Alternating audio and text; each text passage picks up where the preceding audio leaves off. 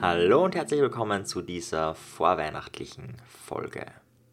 Heute geht es um die Psychologie deiner Umwelt. Vielleicht kennst du das von manchen Motivationstrainern, die sagen, du musst nur mehr an dich glauben, du musst nur mehr Energie reinstecken und wo du wirklich felsenfest davon überzeugt bist und alles tust, um es zu erreichen, dann, dann wirst du es wirklich kriegen. Und dann geht man in die Realität, probiert was aus, ist total motiviert und irgendwie klappt es dann nicht. Irgendwie, ja, es haut dann die ersten Wochen hin und um, man will vielleicht eine Gewohnheit verändern, man will vielleicht mehr Geld verdienen, man will vielleicht mehr sparen oder was auch immer und irgendwie nach ein paar Wochen ist der Soft draußen und irgendwie ist alles beim Alten. Und ein Faktor, warum das so ist, ist deine Umwelt. Vielleicht kennst du den Spruch, den Jim Rohn sehr geprägt hat, du bist der Durchschnitt deiner fünf besten Freunde.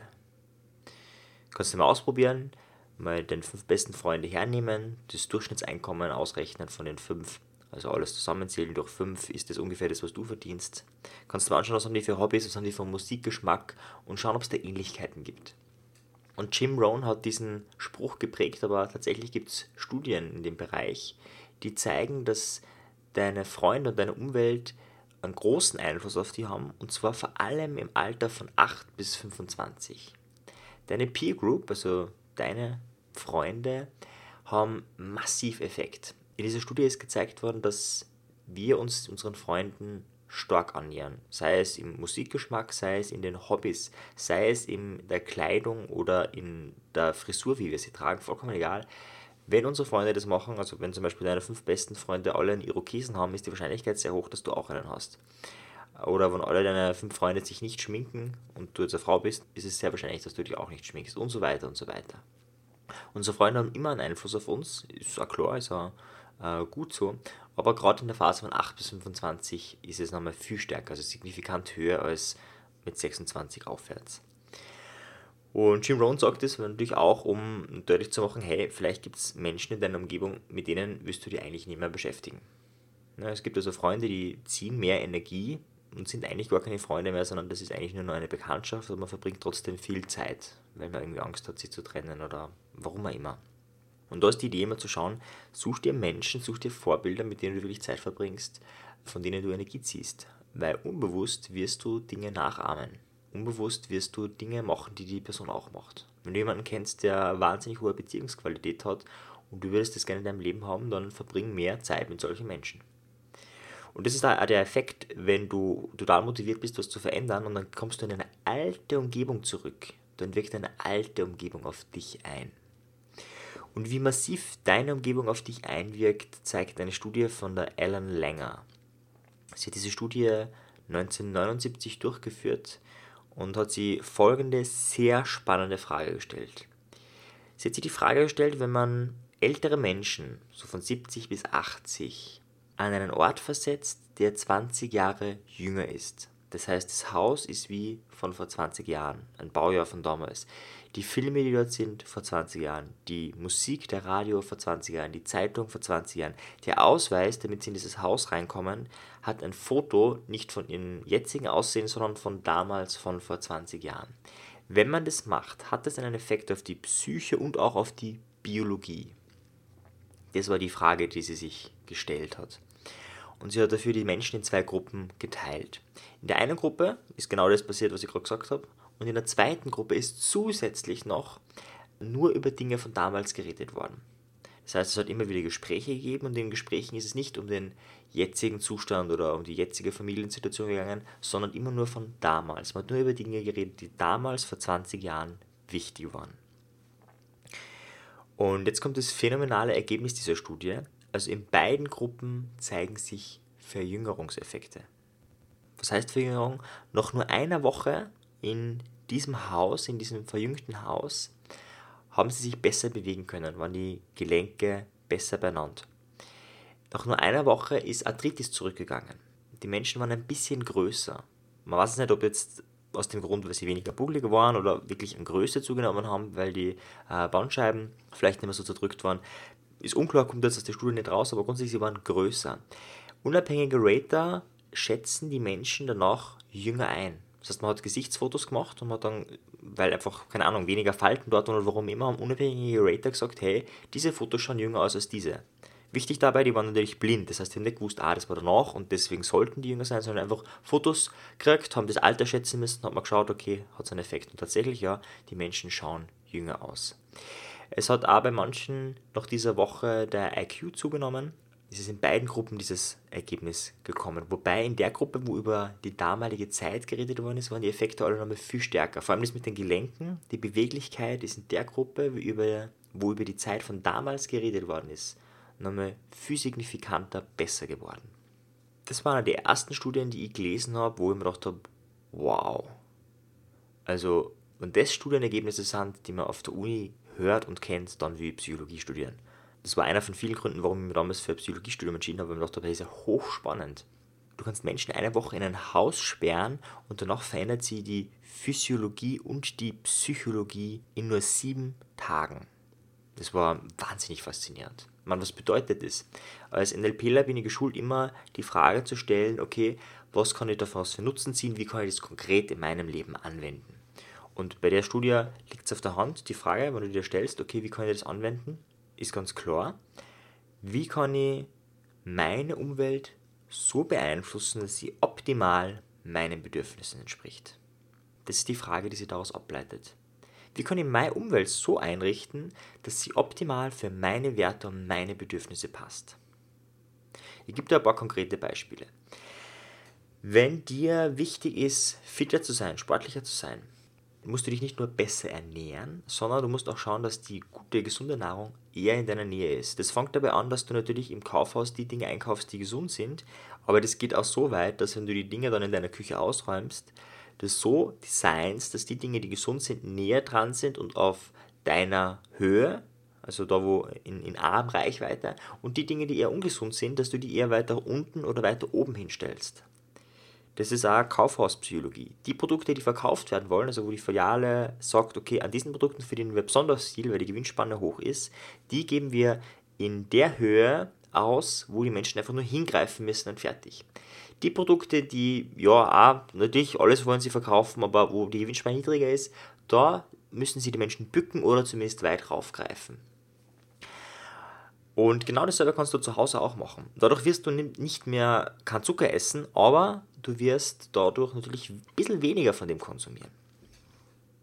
Dasselbe ist natürlich mit äh, sportlicher Kleidung. Wenn der sportliche Kleidung irgendwo im hintersten Eck liegt, wirst du selten daran erinnert, bewusst wie unbewusst, und wirst seltener Sport machen, als wenn sie total erreichbar, total sichtbar irgendwo hängt oder irgendwo ist, wo du sie immer wieder siehst.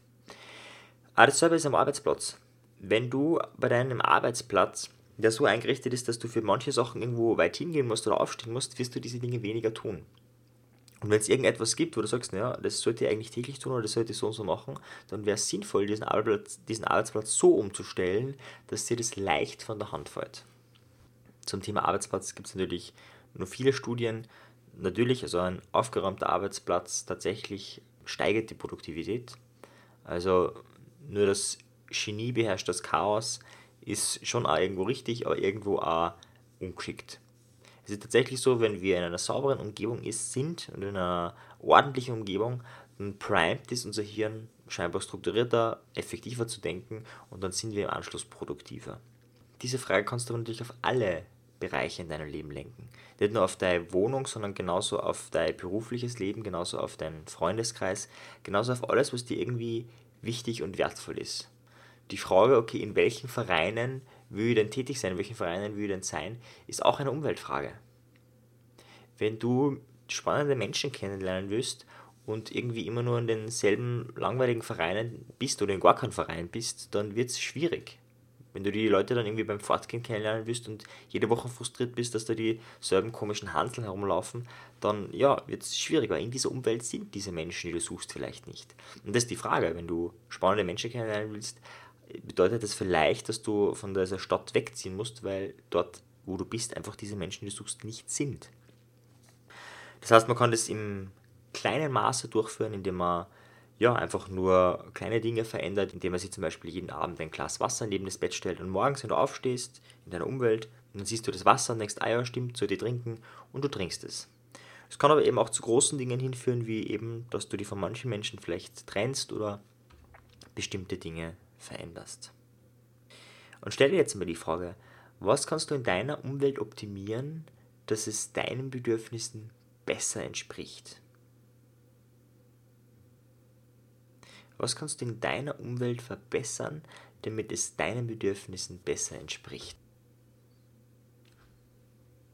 Der große Vorteil, wenn du deine Umwelt veränderst, ist, dass du es nur einmal tust. Also wenn du dir eine Wasserkaraffe kaufst, die dann irgendwo steht, musst du die nur auffüllen, aber grundsätzlich, wenn das immer am Tisch ist, dann steht die immer da und du wirst mehr Wasser trinken. Du musst dann nicht jedes Mal bewusst daran denken, ach ja, ich sollte, sondern das passiert eben automatisch.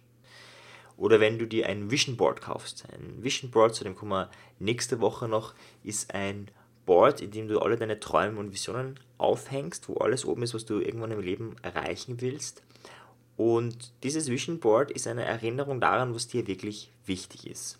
Zu dem kommen wir nächste Woche noch. Aber das ist etwas, das machst du einmal und dann veränderst du natürlich die Inhalte auf diesem Vision Board immer wieder mal. Aber du musst nicht jeden Tag dran denken, ah ja, ich sollte da draufstehen oder so, sondern es passiert automatisch. Es hat automatisch einen Effekt. Manchmal ist es auch ein bisschen diffiziler. Zum Beispiel, wenn du, du willst dir das Ziel setzen, mehr zu schreiben. Ja, du willst einen Roman schreiben oder du willst einfach nur für dich schreiben. Und du hast da schon eben die Umwelt, du hast es eingerichtet, dass du immer einen Schreibblock dabei hast. Das ist ein Umweltfaktor. Liegen überall in deinem Haus Schreibblöcke herum.